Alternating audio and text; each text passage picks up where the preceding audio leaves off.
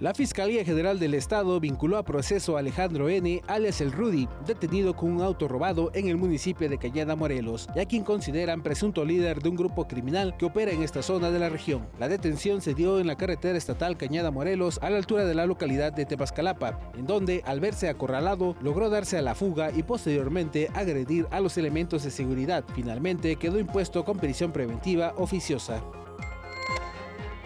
Este miércoles a través del 911 se solicitó la presencia de unidades de emergencia a la calle Encinos del fraccionamiento Rancho Viejo, ya que se indicaba que un joven estaba lesionado. Al arribar a la casa se encontraron con un hombre de aproximadamente 25 años de edad, el cual decidió quitarse la vida colgándose en el interior de una de las habitaciones. Sus familiares al encontrarlo lo bajaron, pero ya era demasiado tarde. Al lugar se presentó personal de la Fiscalía General del Estado a realizar la diligencia correspondiente.